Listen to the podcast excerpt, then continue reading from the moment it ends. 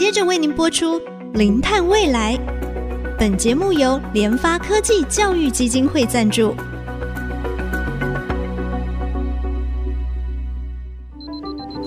前瞻能源新方向，以科学与科技迈向近零碳排，智慧永续，与您一同开创零碳未来。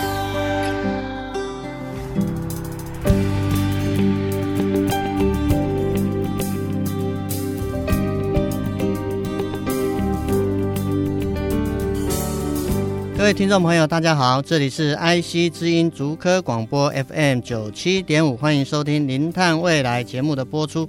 天才乡民动起来，一个简单的小点子，也可以是改善家乡的大创意。为了实现企业社会的公民责任，哈，由联发科技和联发科技教育基金会合力举办的“志在家乡”社会创新竞赛，哈。是台湾最大的一个社会创新竞赛，其实已经办了五年了。从二零一八年开始，在这五年当中，其实有来自台湾大概一千八百五十三个提案，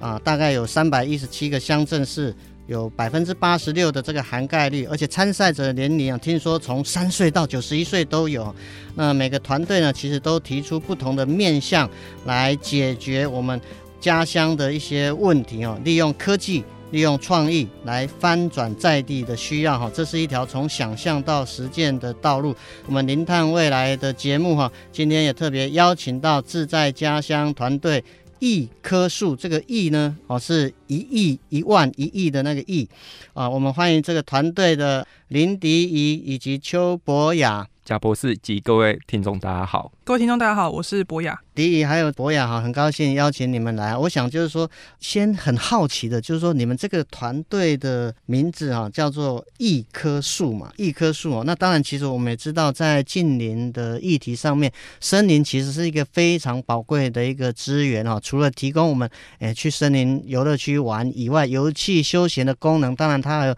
涵盖整个一个环境生态的特性。但现在还有一个。非常重要的一个角色啊，其实就是森林是一个很重要的一个碳汇。呃，稍微很好奇啊，就说，哎，你们团队的这个名称啊，为什么会取这个一棵树啊？就是我们想说，哦，台湾的森林很多，所以要用一个数据来代表，我们就给它一个很大的数据，就是用亿来代表。所以才会取一棵树，是一亿的亿哈，不是一二三四的亿哈。那我想就是说啊、呃，好像我从一些报道有看到啊啊、呃，你们团队有提到，就是我们台湾的这个森林啊，其实正面临的一些问题啊。那你你是怎么样观察到这样的一个现象跟问题？是不是可以跟我们听众朋友简单说明一下？就是现在的问题，就是有像是抚育啊，然后还有像是近邻户数跟自给率，那这三个部分其实是有冲突的。那其实主要问题就是我们在想说要大面积种树的时候，我们就稍微查了一下台湾国土的森林，才知道说大概百分之六十一的土地是属于森林的部分。那其中森林的百分之二十是人工林，那这个人工林的面积大概是两个台南市的大小。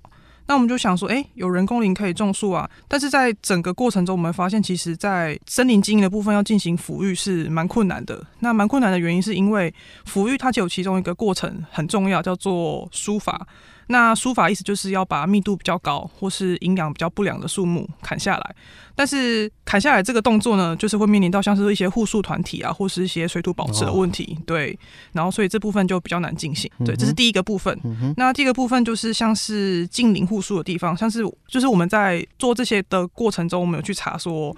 其实树的最好的固碳能力的巅峰时期，大概是它二十岁的时候。那我们台湾其实，在民国七十七年之后，它有颁布一个政策，是禁止砍伐，所以那一年就是种植非常大量的树木。嗯、那如果是那个时候种下来的树，到现在差不多是大概三十五岁左右，超龄了。对对对对对，所以它的那批树其实已经没有什么固碳能力了。这样子，这是第二个部分嘛。Okay 对，那在第三个部分的话，我们就看到是呃林务局提供了一些像是报道或是数据。那我们看到它的台湾目前现在自给率的部分其实只有百分之一。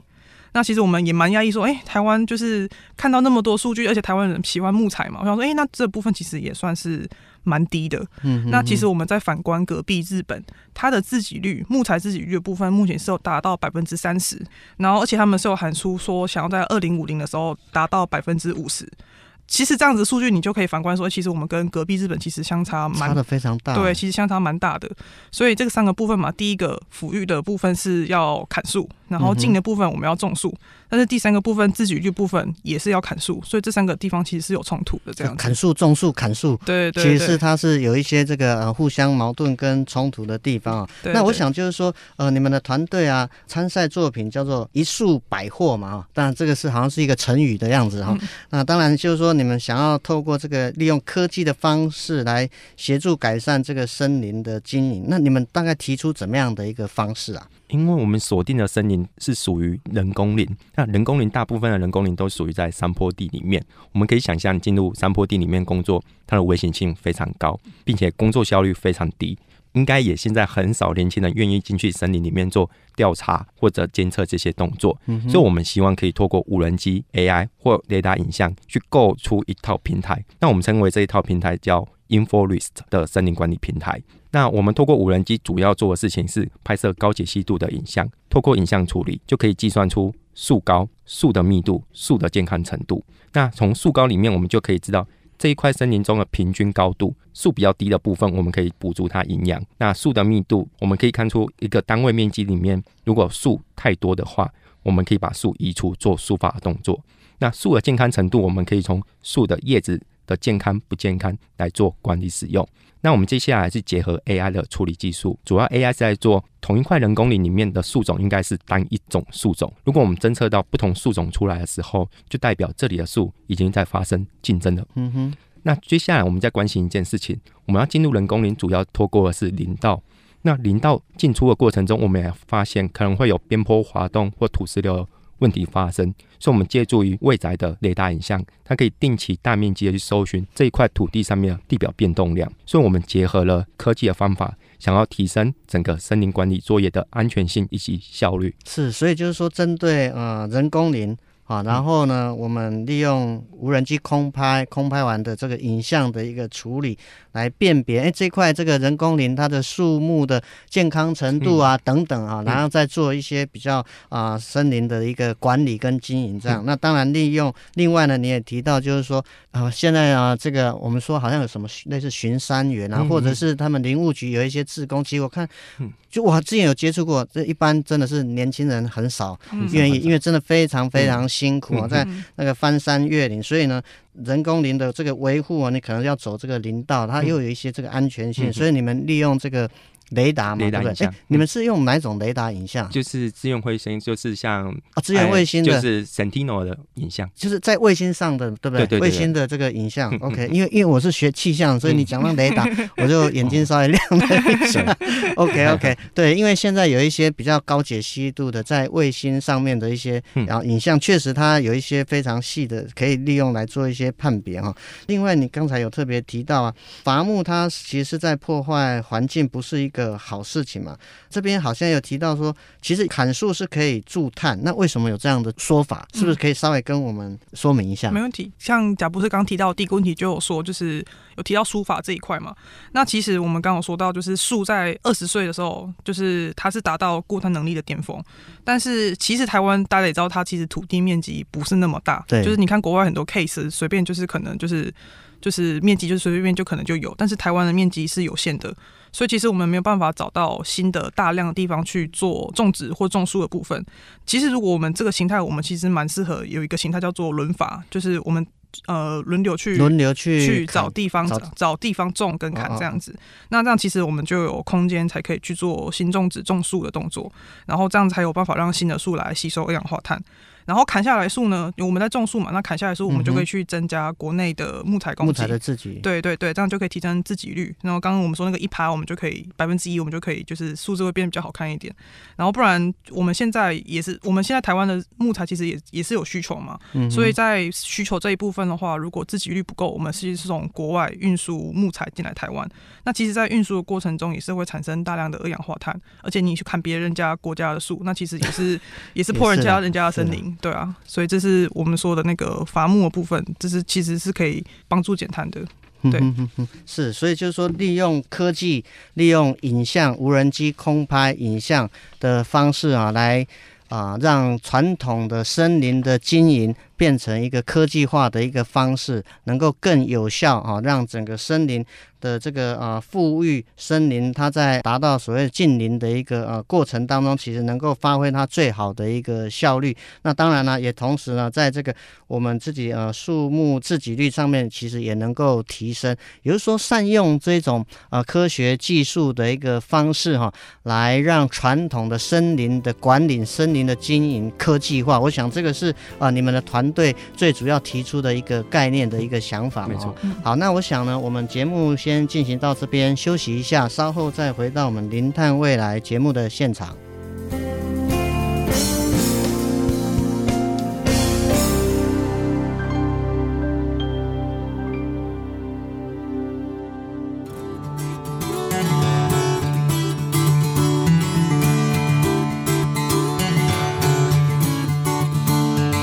欢迎回到我们《零碳未来》节目的现场。我们今天非常高兴哈，邀请到。在去年获得志在家乡的这个特别奖的一棵树啊的组长哈林迪仪哈林博士，还有个邱博雅哈两位到我们这个节目现场。那我想就是说稍微很快的呃帮听众朋友问一下，因为我自己也很好奇啊，就是说我们说森林不同的树种哈，您刚才提到年龄二十岁大概就是它吸碳能力的巅峰了。嗯，像我这种年纪超过二十岁，大概就已经要被砍掉了。对，啊，还有开玩笑。那我想帮听众朋友问一一下，就是说，就这个树种来讲的话，我们吸碳前三名的这个树种大概是哪三种啊？就我们现在收集到的资料，第一种是相思树，第二种呢是关蜡树，第三种呢是台湾櫸。资料上面会很有趣，就是我们一公顷的固碳，大家都是抓平均值十公吨。那呃，相思树的部分是它一公顷可以吸收，是我们平均的三十八倍左右。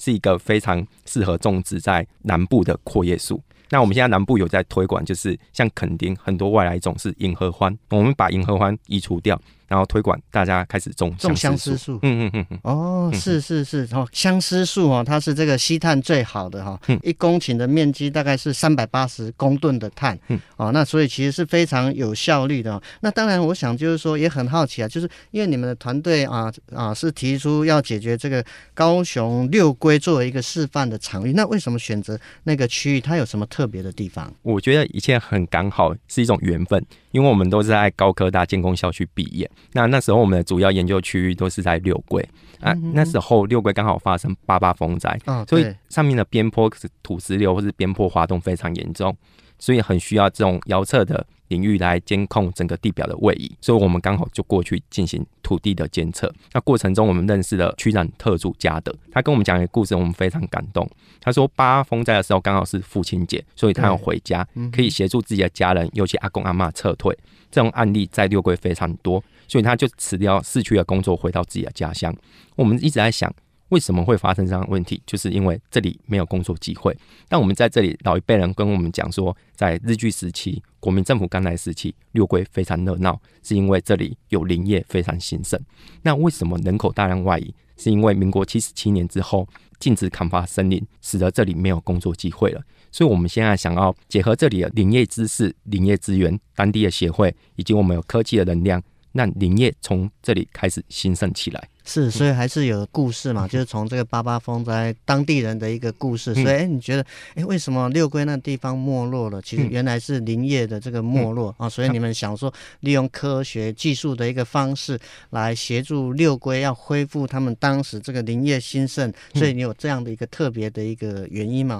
那我想就是说，那在高雄六龟这边，你们现在目前的具体的做法到底是呃如何？我们目前在六龟的部分，我们主要一开始。合作的是林氏所，那跟林试所对，我一开始做研究的时候是跟林氏所合作。那我们现在想要推广的就是主攻在人工林的部分，因为台湾的人工林有二十九万公顷左右。我们现在大部分认知就是觉得申请探权只能在新植林的部分。我们看看一些国外的资料，都有显示出既有森林，如果我们进行抚育照顾的话，其实也是可以申请探权。所以我们现在目标就是。透过一些科技的方法，获得一些像树高、坡度以及树种之间的竞争。那我们希望在二零三零年可以完成疏伐的作业，在二零四零年完成轮伐的作业。当开始轮伐的过程中，我们可以把一区一区的树砍下来，接下来种新的树苗上去，用我们的平台也可以监测这些树正在长大。那长大的树，透过林学的计算碳权的方法，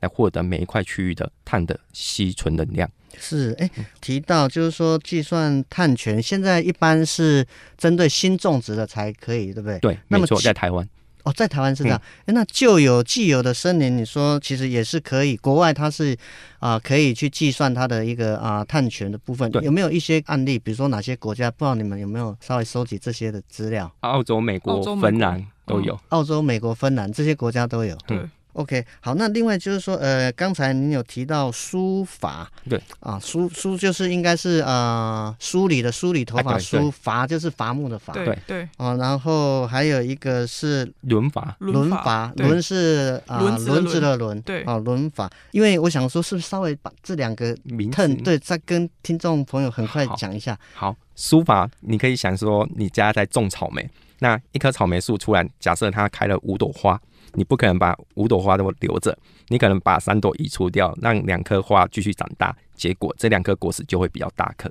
那书法也是一样的意思，轮法就是一个区域中已经种满树了，那我们可以划定一个区域，先把这个区域的树砍下来，那这里就空了，那其他还是有树嘛。那空的地方，我们就可以新种新的树下去了。是，我想书法简单来讲，就是说，呃，开花这个它要结果，我太多花就每一棵就长得不不太营养这样子，嗯、所以哎、欸，我要它把它梳理，让它稍微少一点，那每每一棵树木都可以长得又好又壮。哎，基本上的概念是这样。对好，然后轮伐当然就是举例，不知道对不对？就是哎、欸，有时候我们轮种，然后就是说哎，欸、先种呃这一区啊，先啊采收了啊，先休息。轮流来这个啊做这个树，这这个这两个 term 其实是那个啊，就是森林管理上面他们的一个术语嘛，对不对？对，OK OK，好，我想就是说稍微让听众朋友稍微 了解一下，对对对对对，对，因为想说，哎，到底是什么书法，还是写字的毛笔书法？书法这样子。好，那我想就是说，另外哈，刚才你有特别提到，所以我们可以。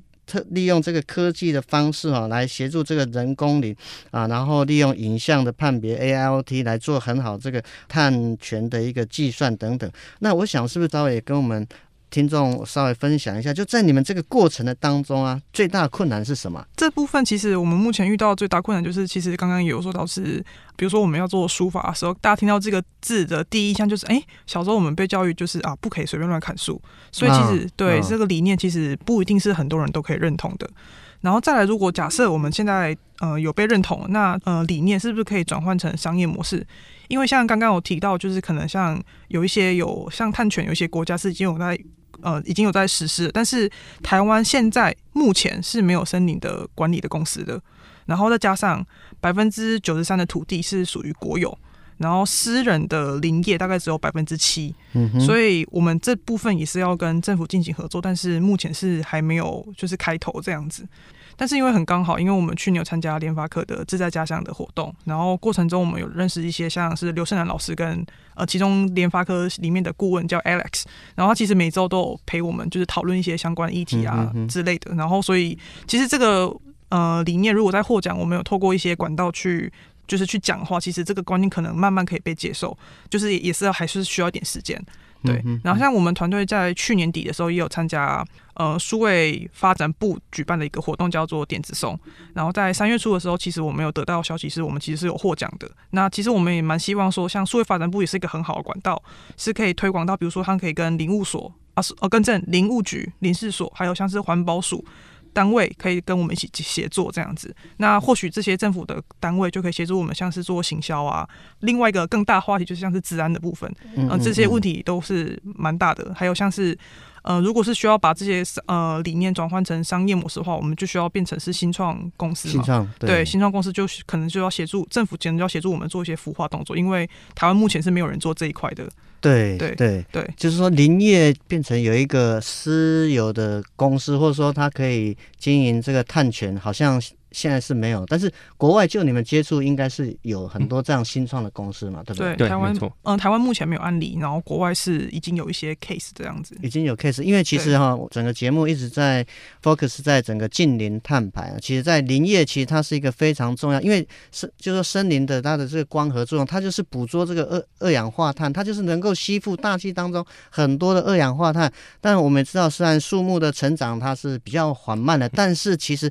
树木它除了这种啊，在近邻碳排，在碳汇以及很重要，它对水土的保持，它对环境。对生态，还有当然油气的功能等等，其实这个都有，它是一个复合型的一个功能哈。所以我想，政府在未来面对啊林业的近邻碳排的时候，我觉得第一个就是要先让大家就是不要砍树，这个观念可能要扭转。适当的时候，我们可能有一些树种是需要去把它啊移除的。比如说我们很很多南部外来种的合欢嘛哈，合欢哎，你把它改种这个这个什么吸碳大法第一名的这个相思树，哇，在南部那其实不是效率非常的好吗？啊，那你就可以把这个我们台湾整个这个碳汇其实就做得非常的好。那今天呢，真的非常高兴哈，邀请到自在家乡的团队一棵树哈，他们呃的林迪仪还有啊邱博雅哈两位啊来到我们节目当中跟我们听众分享啊，他们是从六龟的一个故事，然后希望来啊。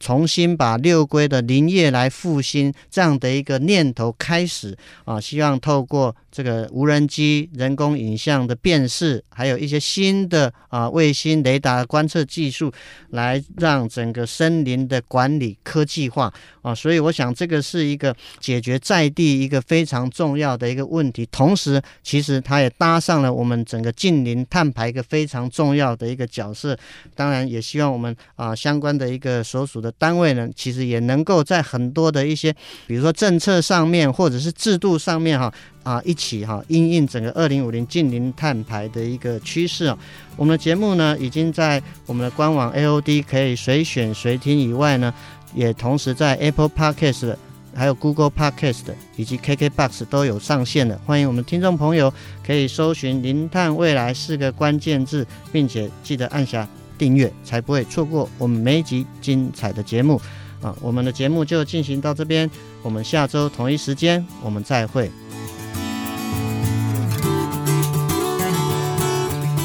本节目由联发科技教育基金会赞助播出，联发科技教育基金会邀您一起响应净零碳排，以知识驱动更好的未来。